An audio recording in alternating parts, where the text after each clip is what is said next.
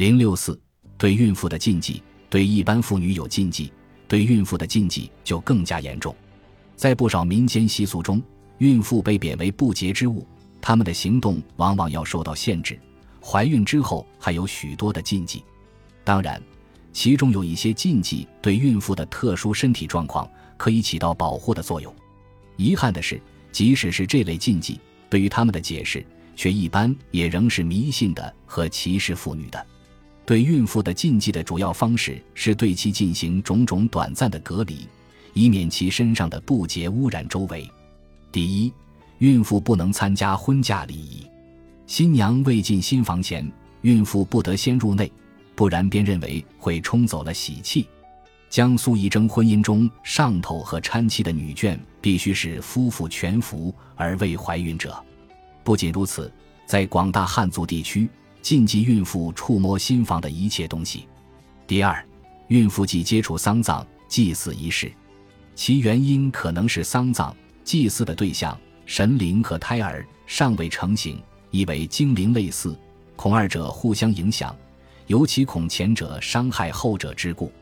孕妇要是冲了丧礼或棺木，就被认为要有血光之灾，会招致亡人和家事不祥。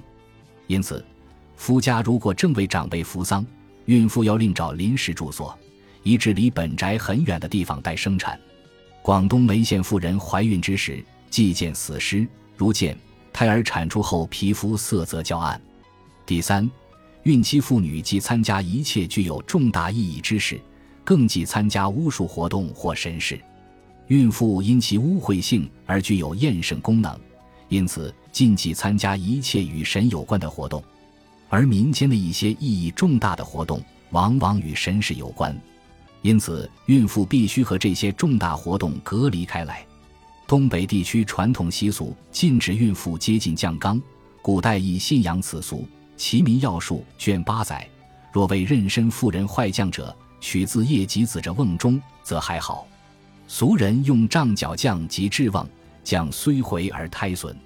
一些地方破土建房打井时，孕妇都不能在场。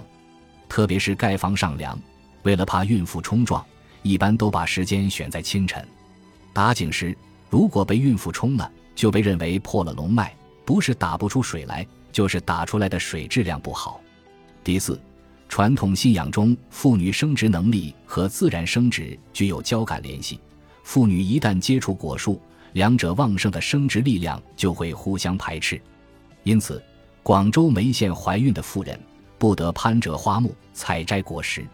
花木如被攀折，香气和色素都会变长；果实被采摘了以后，为纯青者变为苦酸之类。凡果树曾经孝子孕妇守折，则来年不生，或数年不着花结实。